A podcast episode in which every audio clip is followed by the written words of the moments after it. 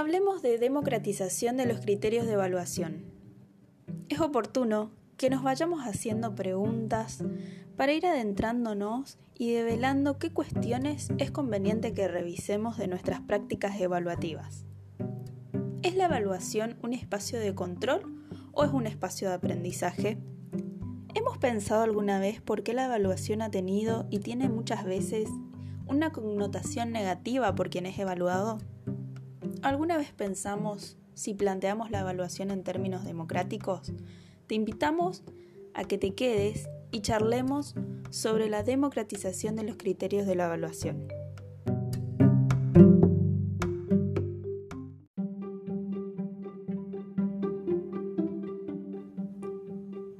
Antes de adentrarnos en la temática que nos convoca, necesitamos contextualizar las prácticas evaluativas en los nuevos escenarios que acontecen leído un poco de Marilina Lisman, esta autora plantea la siguiente paradoja. La evaluación es el aspecto más vulnerable del trabajo de los profesores y por consiguiente necesitado de protección a la vez que la parte más pública y visible del proceso de escolarización.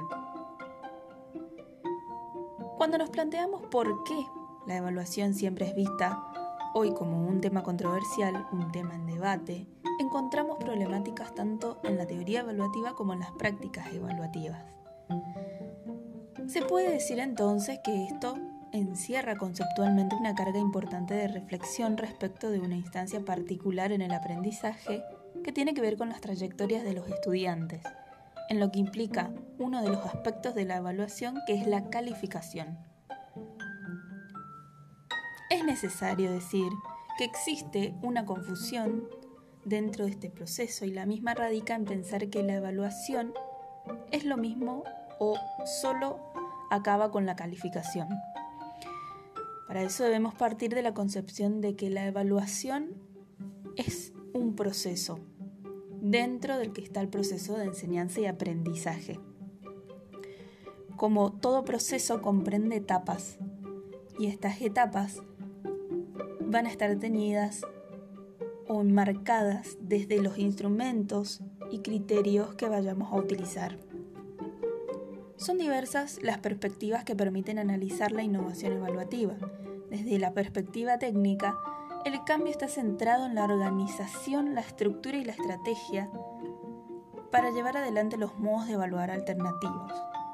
Desde esta visión, el énfasis estaría puesto en la capacitación de los docentes respecto de las nuevas técnicas de evaluación, por ejemplo, cómo diseñar o implementar los portafolios para perfeccionar formas válidas para efectuar mediciones.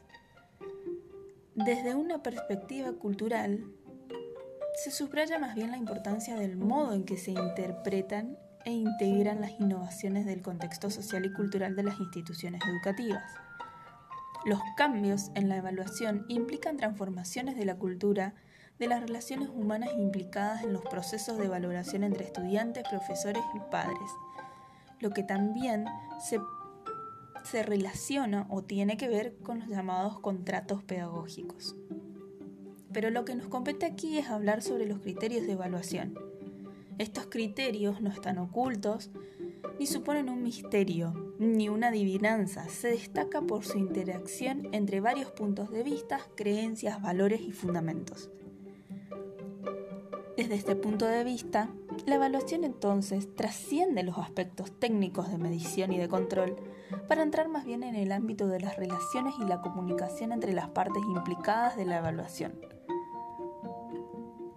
Podríamos decir y podríamos añadir a esta discusión una perspectiva política, donde toda evaluación supone la realización de juicios de valor, lo cual a su vez implica el poder y la autoridad de negociar los intereses contrapuestos de los diferentes grupos. Los nuevos procedimientos de evaluación son considerados potencialmente conflictivos. En lugar de afianzar el poder de las personas, es decir, de los actores implicados, puede transformarse en una nueva y sofisticada forma de selección y vigilancia, como hemos dicho. Muchas veces el proceso evaluativo es considerado un espacio de rigor y de control. Por ejemplo, el seguimiento de los procesos de los alumnos por medio de portafolios puede convertirse en un documento para clasificar y excluir, Según este enfoque es importante que los criterios de la evaluación sean transparentes, que proporcionen a todos la igualdad de oportunidades y que su aplicación pueda rebatirse públicamente, que tales criterios sean tres públicamente conocidos por los alumnos y que los juicios de valor sean actos de negociación explícita entre todos los implicados.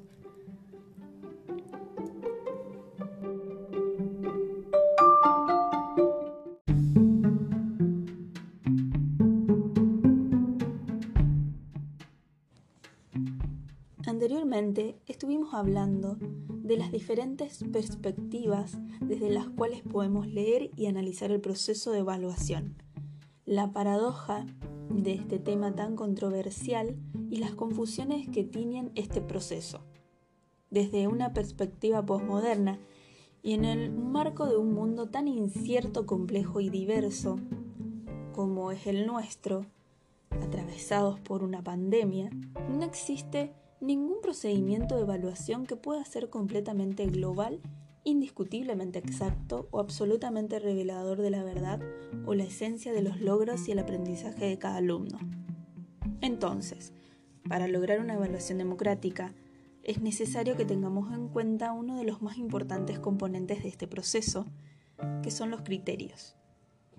El tema controversial, como hemos dicho, es explicitar qué o con qué mirada voy a evaluar.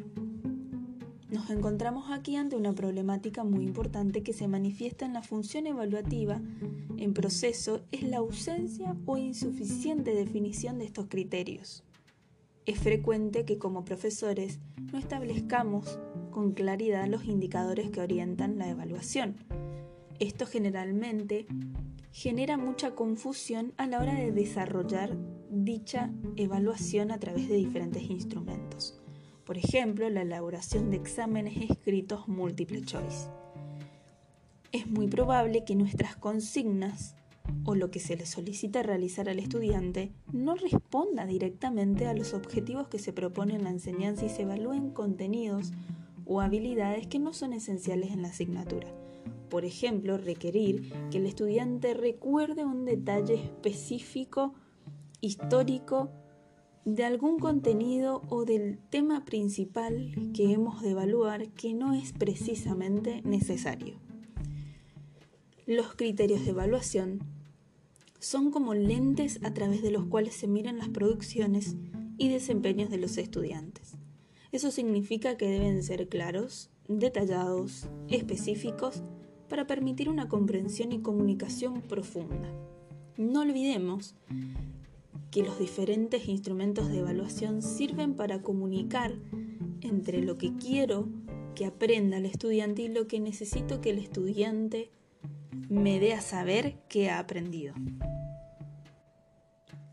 Lo ideal entonces es que como docentes comuniquemos y construyamos junto con los estudiantes los criterios a tener en cuenta. Se pueden plasmar primeramente en el contrato pedagógico de inicio de ciclo lectivo, en donde el docente con su alumnado hace las evaluaciones parciales o diagnósticas, generando una participación activa de los educandos para que la evaluación sea más compartida por todos. En primer lugar, teniendo en cuenta los conocimientos previos o adquiridos que traen consigo y los que son necesarios aprender en cada curso. Claramente esto implica un cambio de paradigma respecto de la idea de evaluación que no es una finalidad o una, un cierre, una terminalidad, sino que debe pensarse más bien, como venimos diciendo, como un proceso, un proceso que corresponde a diferentes etapas y momentos. Esto quiere decir diferentes formas de participación de todos los actores implicados. El proceso de evaluación debe ser democrático y negociado, es decir, debe ser vivido por todos los implicados en el proceso de enseñanza y aprendizaje, de tal forma que pertenezca a todos el poder de evaluar y que beneficie a todos. Esta evaluación democrática genera la necesidad de cambios en los roles de los docentes, pero también de los estudiantes. Supone ceder, poder generar nuevos sistemas de evaluación basado quizás en la autoevaluación o en la coevaluación sirviendo realmente como instrumentos que ayuden al aprendizaje.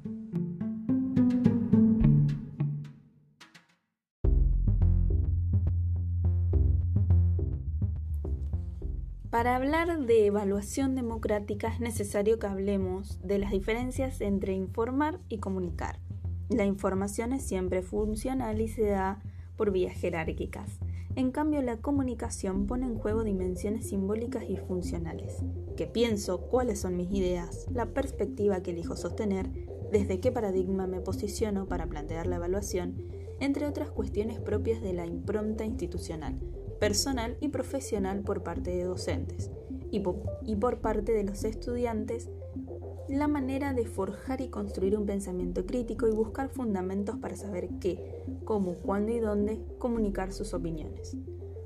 Mientras que la información, por su lado, privilegia la transmisión y el tratamiento de los datos.